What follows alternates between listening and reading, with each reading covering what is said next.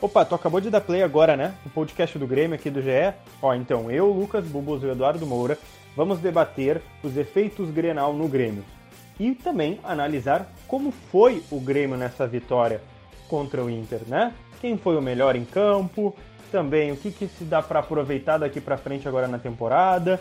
Isso e muito mais a partir de agora no podcast do Grêmio aqui do GE. Fez um balãozinho, levantou bonito. Gol!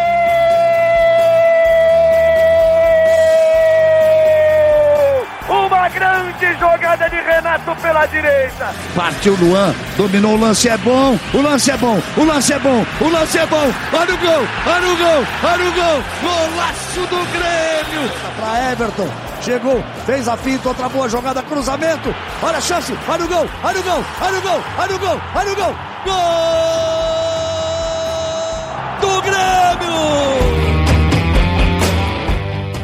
Começando agora o 35 episódio, rumo primeiro aos 50 episódios, depois a gente vai pensando aí nos 100, nos 500, vamos, ao pouquinho, vamos aos pouquinhos.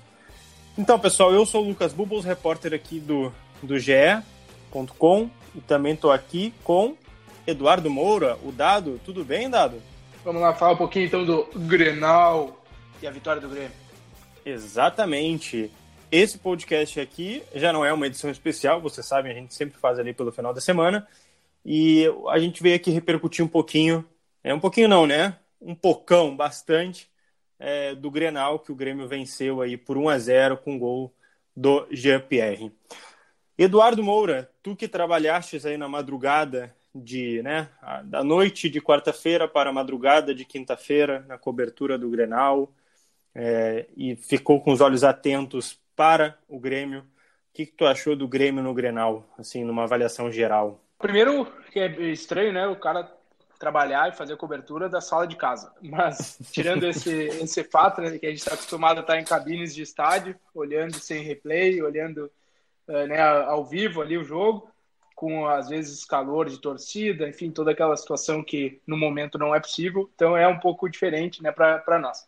Mas uh, falando sobre rendimento, né, Lucas, sobre o jogo, a minha análise uh, que a gente até deu no, na manhã de quinta-feira, né, pós-jogo, é que o Grêmio não foi brilhante, não fez uma grande atuação, aquelas coisas destacadas, só que ninguém esperava isso, né? Eram quatro meses parados e uh, quatro meses sem jogo, né? Uh, parado, sem a disputa física, sem estar em campo.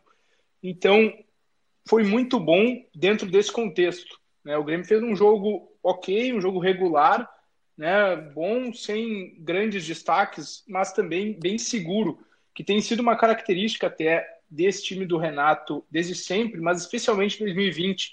Não tem dado show, não tem tido muita super, superioridade uh, em cima dos rivais, só que faz um jogo como foi aquele, e aí uso o exemplo para né, falar tudo isso que eu citei sobre o América de Cali. O Grêmio não, não fez um grande jogo, não assim tecnicamente destruiu o adversário, mas foi muito seguro, correu um ou outro risco uh, dentro do que é normal em um jogo de Libertadores e assim como ontem dentro do que é normal num Grenal e ainda assim, especialmente no segundo tempo, né, controlou bem o adversário sem ah, o gol saiu numa bola parada, num lance eh, óbvio também que contou com a sorte do Jean-Pierre ali de desviar na barreira o chute, mas eh, sabe, o Grêmio criou a chance de gol com o Diego Souza, o Grêmio teve oportunidades, né, teve o pênalti, então eh, desperdiçado pelo Everton, então acho que foi um, no geral uma atuação boa, ok, regular, dentro do que é possível nesse contexto, né, de times retornando aí depois de uma longa parada,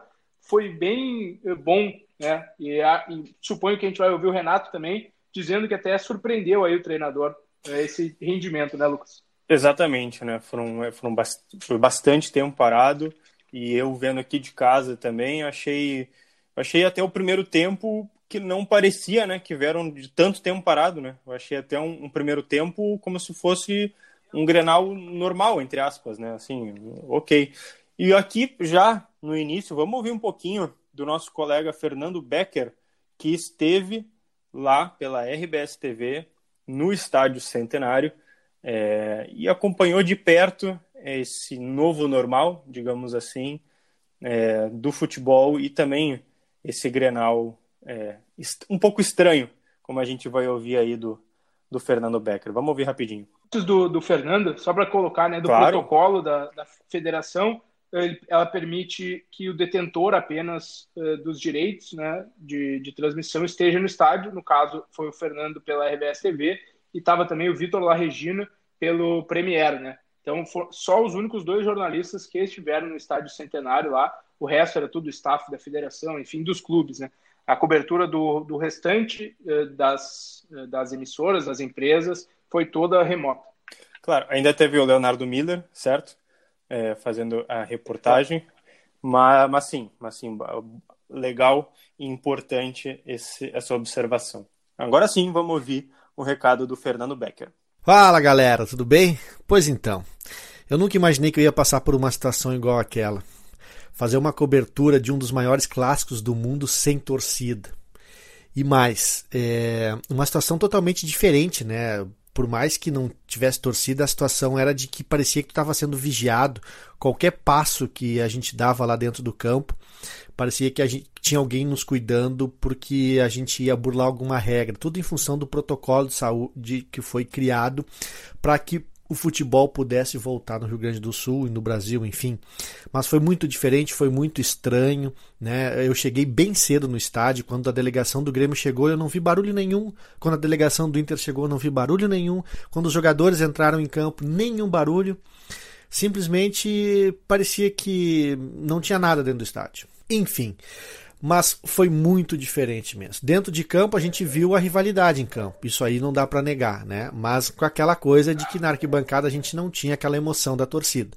Mas a gente viu, eh, eu vi pelo menos um primeiro tempo equilibrado, um primeiro tempo com muita intensidade em função da parada que os times tiveram né? Uh, alternando né, as ações, né? No momento o, o, um time com posse de bola, no outro era o outro time com posse de bola, cada um tentando uh, de alguma maneira uh, impor o seu ritmo de jogo, né? por vezes eu via o Inter um pouco superior, depois o Grêmio ficou su superior, mas no segundo tempo mudou essa história. No segundo tempo, acho que a, a mexida do Renato colocando o Darlan no meio campo, ela, ela, ela mudou um pouco aquele a, a fisionomia do setor. O Grêmio passou a dominar as ações por ali, mas mesmo assim, assim eu não vi no segundo tempo eu não vi um Grenal assim bonito. Sinceramente, no, o segundo tempo não foi legal, não, não gostei. O do primeiro tempo eu gostei bastante. Né? Nós tivemos emoção no primeiro tempo, nós tivemos pênalti, nós tivemos uh, a bola passando na frente do gol, nós tivemos chute para fora.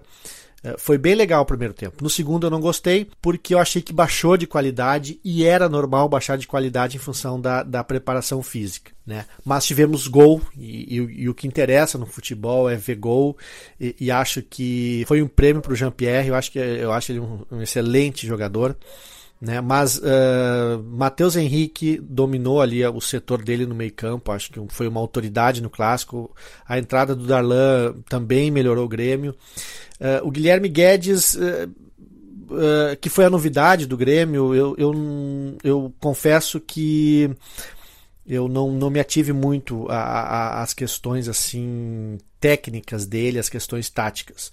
Mas assim, como estreante em Grenal, eu achei que ele foi bem porque ele não comprometeu, né? Ele, ele jogou como tem que jogar um clássico, né? Ele foi até bem na marcação, Achei que é um, foi, um, foi um, uma atuação promissora.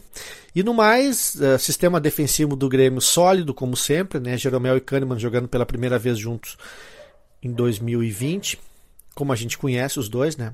Um sistema defensivo sólido. E o Inter do meio para frente sem inspiração, sem criatividade, uh, chutes de fora da área, como foram em outros clássicos, né? O Edenilson chutou uma bola raspando, enfim.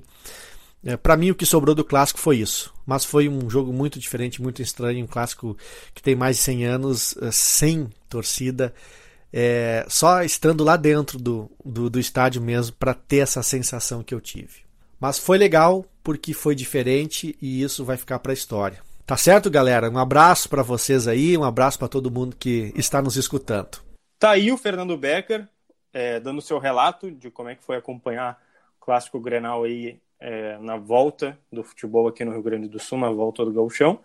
E Eduardo Moura, é, tu que tem bem mais experiência que eu é, no ramo, já, já visitou não sei quantos estádios aí, acompanhou, tem acompanhado o Grêmio nos últimos anos, é, Libertadores, Mundial.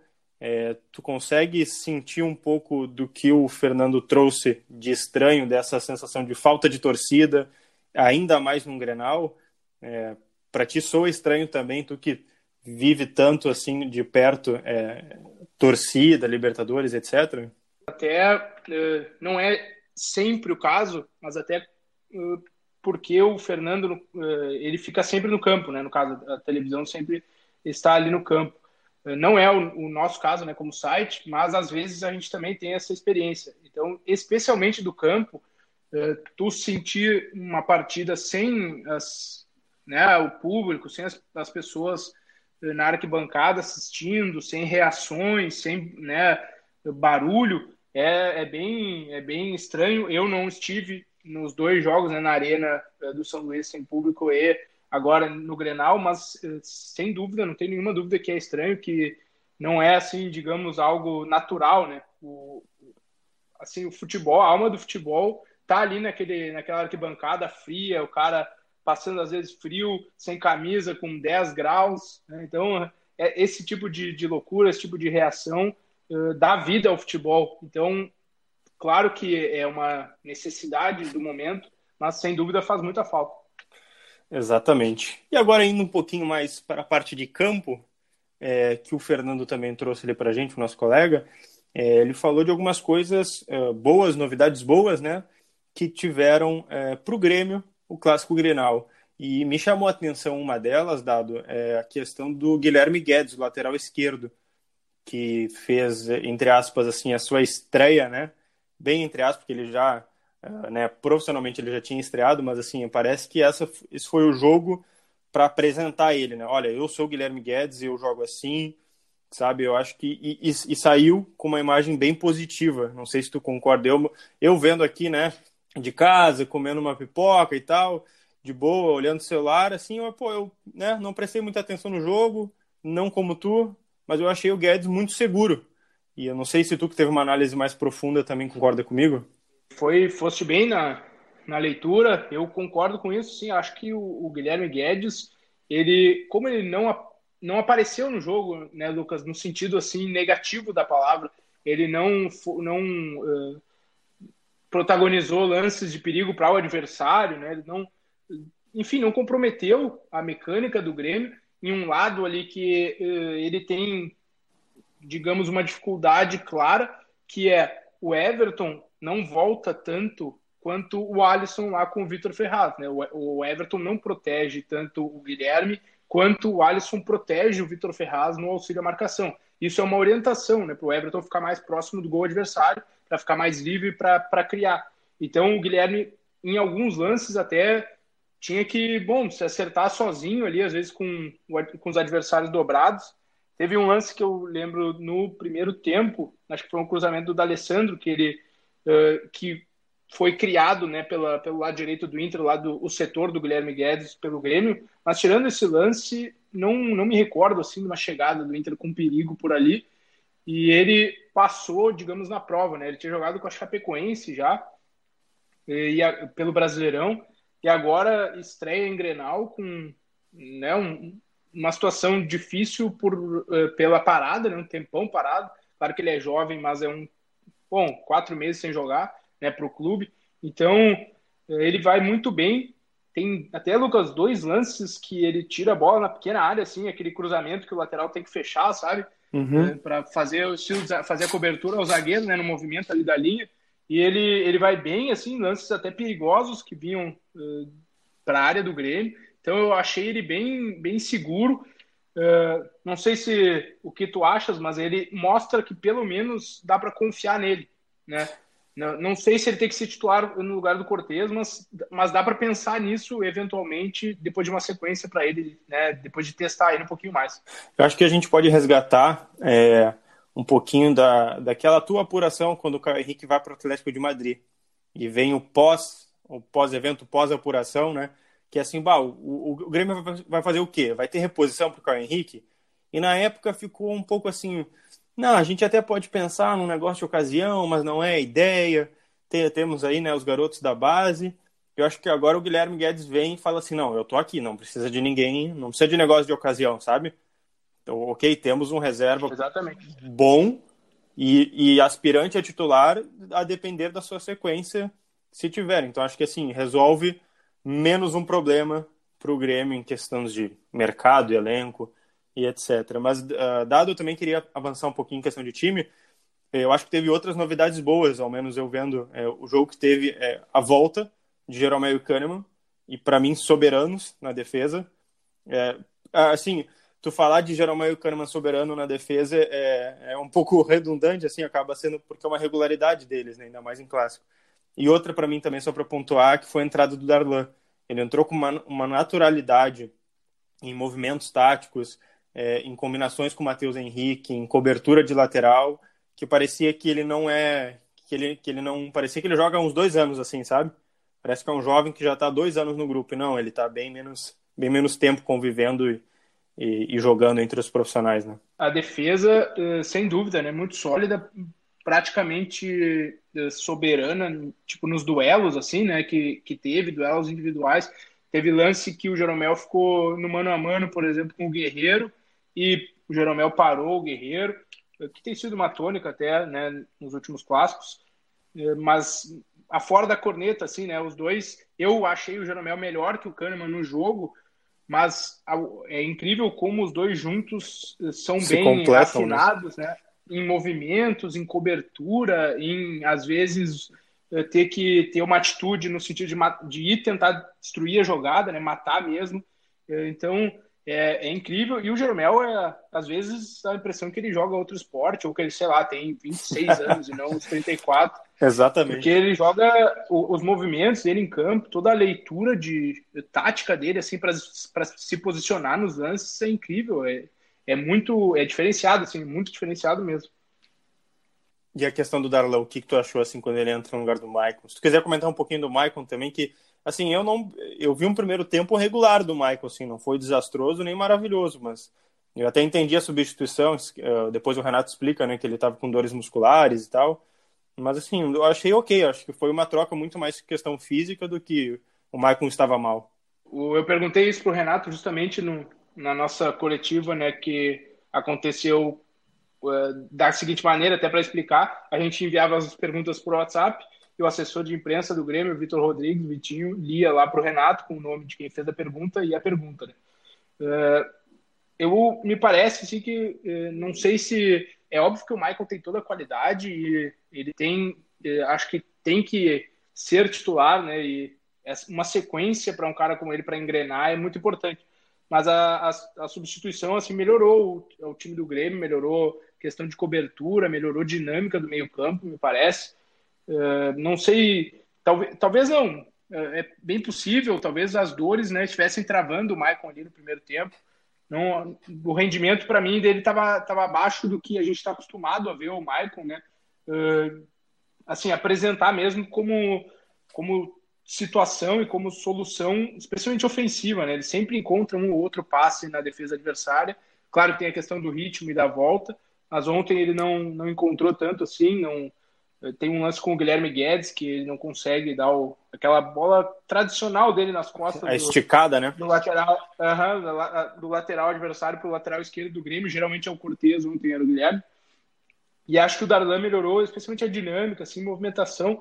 E acho que o Darlan talvez seja um exagero da minha parte, vamos lá, fez o melhor, assim, melhor rendimento dele no Grêmio até agora foi nesse jogo aí. Eu sei que ele já deu assistência, já mas num jogo desse tamanho, né, dessa importância, depois de toda essa parada, eh, ele vai muito bem, teve, teve poucos erros, assim, né? Ok, se completou muito bem com o Matheus, mesmo os dois mais baixinhos ali, então não perderam muito na bola aérea.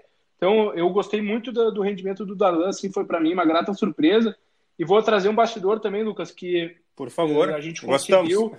é, o, o Renato uh, ficou muito, muito digamos assim, impressionado positivamente com a parte física do Darlan nesse retorno. Quando o Renato voltou a Porto Alegre, também no, é, o Darlan voltou muito bem fisicamente e isso vai ajudá-lo nesse início a ter mais chances. Ou seja, a gente pode ver mais constantemente o Darlan entrando 45 minutos, como aconteceu, e não mais 10, 15 no, no final. O Renato gostou muito assim de como o Darlan se apresentou no retorno, né, dos níveis físicos que ele apresentou e está projetando mais oportunidades para ele.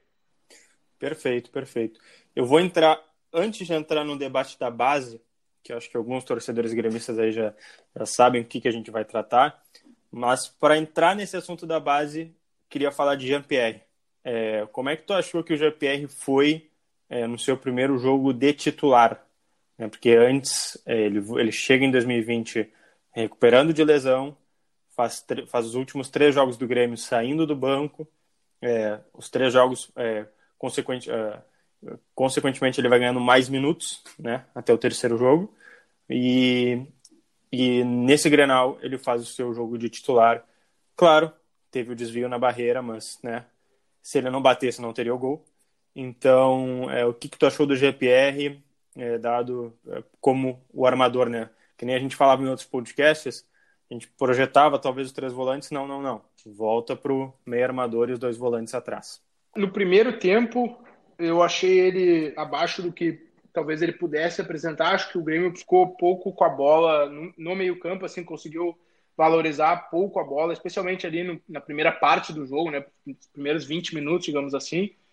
Uh, mas uh, no segundo tempo ele cresceu muito com toda a equipe e acho que depois do gol ele se soltou, assim, ele estava mais móvel, né, trocava mais passes, aqueles passes que a gente conhece do Jean mesmo, mais difíceis, né, assim, entre dois, três adversários. Eu, não foi um... É, eu acho que o Jean foi meio na, na, na média do Grêmio, assim, sabe? Não foi uma coisa espetacular, uma grande atuação, mas para a volta, mas o Jean pelo contexto. Gol, como, pelo contexto e o gol, claro, o Jean né, eh, tem esse bônus, obviamente, ele deu a vitória ao Grêmio. Eh, então eu acho que ele sai assim com um, um cenário positivo desse jogo, sabe? Retoma confiança, como tu disse. Pô, a gente, eu tava vendo aqui para a gente fazer a matéria no Globoesporte.com, ele não fazia gol desde o dia 15 de setembro que também era o último jogo que ele tinha eh, jogado como titular. Então são 311 dias, né? Claro que tem o período de recuperação da lesão e a paralisação pela pandemia, mas mais de 300 dias que ele não balançava as redes aí e veio o gol logo num Grenal, uma atuação, né, bem bem boa, então é, acho que ele tem, tem a crescer, né? Ele está longe de ser o Jean-Pierre que a gente já viu ele uh, que a gente já viu ele em campo aí pelo Grêmio, mas para um retorno assim foi foi bom, eu gostei. E agora entrando no debate da base, que vem, a gente falou aqui do Guedes, falamos do GPR, e teve um certo período do jogo, no segundo tempo, em que o Grêmio tinha dos seus 11 jogadores em campo, seis que passaram pelas categorias de base. Alguns ficaram mais tempo, outros um, um tempo menor, mas teve o Guilherme Guedes, o Darlan, o Matheus Henrique, o Jean-Pierre, o Everton e o PP. É, não sei o que, que representa para ti isso, Dado, mas é para mim mostra que o Grêmio sim aposta na base, mas né, na visão do Grêmio aposta na base na hora certa, quando quando o termo né, já usado por muitos dirigentes, até pelo técnico Renato, de quando está lapidado. O garoto está lapidado, lança, e aí tu tem casos como esse, né, num Grenal, um, certo, uns 20, 25 minutos ali de segundo tempo, tu ter seis garotos da base e, e, acho que isso representa bastante o que o Grêmio vem fazendo, né, Dado? Um carimbo, digamos assim, né, para todo o discurso que é dado da base, mesmo que uma ou outra coisa também eh, às vezes mostre o contrário, né, Lucas? A gente sabe, a gente está porando junto, tu até mais que eu. O Grêmio está, por exemplo, com uma negociação avançada aí pelo Diego Rosa, né? Que é, era um, é um destaque da base, é muito elogiado, mas que rechaçou aí possibilidades né, de renovação com o Grêmio, porque recebeu uma proposta do, do, do Group City, né, do, do grupo do Manchester City, e quer, quer sair do Grêmio, eh, também porque às vezes não vê tanta perspectiva aí de ser usado no time profissional. É, e... Eu acho importante também citar isso, né? Esses garotos que, que jogaram o Grenal, garotos, né? O Everton Neto é um garoto, mas assim, todos eles têm acima de 20 anos, né? O Diego Rosa faz 18 agora em outubro. Ou seja, assim, para tu jogar em regularidade no Grêmio hoje, né? Vendo hoje, tu, o garoto ele precisa ter no mínimo 20 anos, assim, né? Ele, não, não são tantos garotos que são lançados com 18, 19, né, Dado? questão é o processo, né? Exato, exato. que acontece, o Grêmio uh, usa esse processo e tem dado resultado, isso é inegável, né? Mas é, o, o fato, por exemplo, o Darlan já está com 22, né? Já está mais maduro, então ele tem a, digamos, o estofo até para entrar em um Grenal e não, não sentir, não sentir uhum. né? O, o, o, Guilherme Guedes, por exemplo, jogou Série B pela Ponte Preta, né? Foram dois, mais de 10 jogos na Série B. Então também é uma coisa, tipo, claro que é a estreia dele em Grenal, claro que é, é, é um momento importante, né? Ele mesmo até uh, falou, admitiu que estava apreensivo antes do jogo, eu disse que o Cortez mandou mensagem para ele para né, passar ali uma confiança, uma energia, é, passar uma energia positiva, dar algumas dicas, mas ele já tinha uma experiência de Campeonato Brasileiro Série B, né? Então é uma questão de de gestão mesmo, de processo de trabalho que o claro, faz. Claro. Não é questão de estar certo é. ou errado, né? Cada clube é, exato. faz o seu. E, e, mas é muito importante que esse número chegue, né? Por exemplo, no início do jogo, estava uh, Matheus Henrique, Jean-Pierre Everton, eu, Guilherme Guedes, né? Todos com passagem pelas categorias de base do Grêmio, pelo menos no sub-20, né? Sim. Que foi o caso do PP. E, e no Inter não, não havia ninguém uh, formado no clube. O Moisés até teve uma passagem pela base do Inter, mas ele não foi formado no Inter, né? Uhum. Mas enfim, não, não havia, né? A comparação é, a gente sabe que a, o clube hoje precisa do, do dinheiro, né? E, isso, e o principal ativo é quem é formado na base. Então, né? Até como negócio, essa é a maneira de, de se manter, digamos assim. É, é, são situações, é claro que o, o, o, Grêmio deixa claro que usa a base e põe o discurso em prática, né? Só talvez não, não acelere tanto o processo até quanto poderia e quanto os torcedores às vezes pedem, né? Por exemplo, quando a gente deu a matéria do Diego Rosa, muita gente descontente querendo que ele tivesse já treinando pelo menos com o profissional, pela qualidade que, que ele demonstrou pela seleção brasileira. Então, esse tipo de, de coisa que ainda não casou, digamos assim. Mas é inegável que o trabalho na categoria de base do Grêmio é muito bem feito. E essa transição, mesmo que um pouco mais demorada, digamos, né, Lucas, de esperar o, o jogador atingir os 20 anos, também tem a ver com o resultado, né? Porque hoje, por exemplo, o PP entrega muito, o Everton entrega muito em campo, o Matheus Henrique entrega muito. Quase não tem brecha para os novos garotos ali do sub-20, da transição, aparecerem, né? porque os, as, os jogadores né, do, do profissional, formados em casa ou não, estão entregando, estão preenchendo ali os espaços. Perfeito, perfeito. Agora que a gente já tentamos aqui né, sintetizar tudo do Grenal para o torcedor gremista, é, vamos avançar um pouquinho, já que a gente está chegando no, nosso, no final aqui do nosso podcast do GE. É, e a próxima rodada, Eduardo?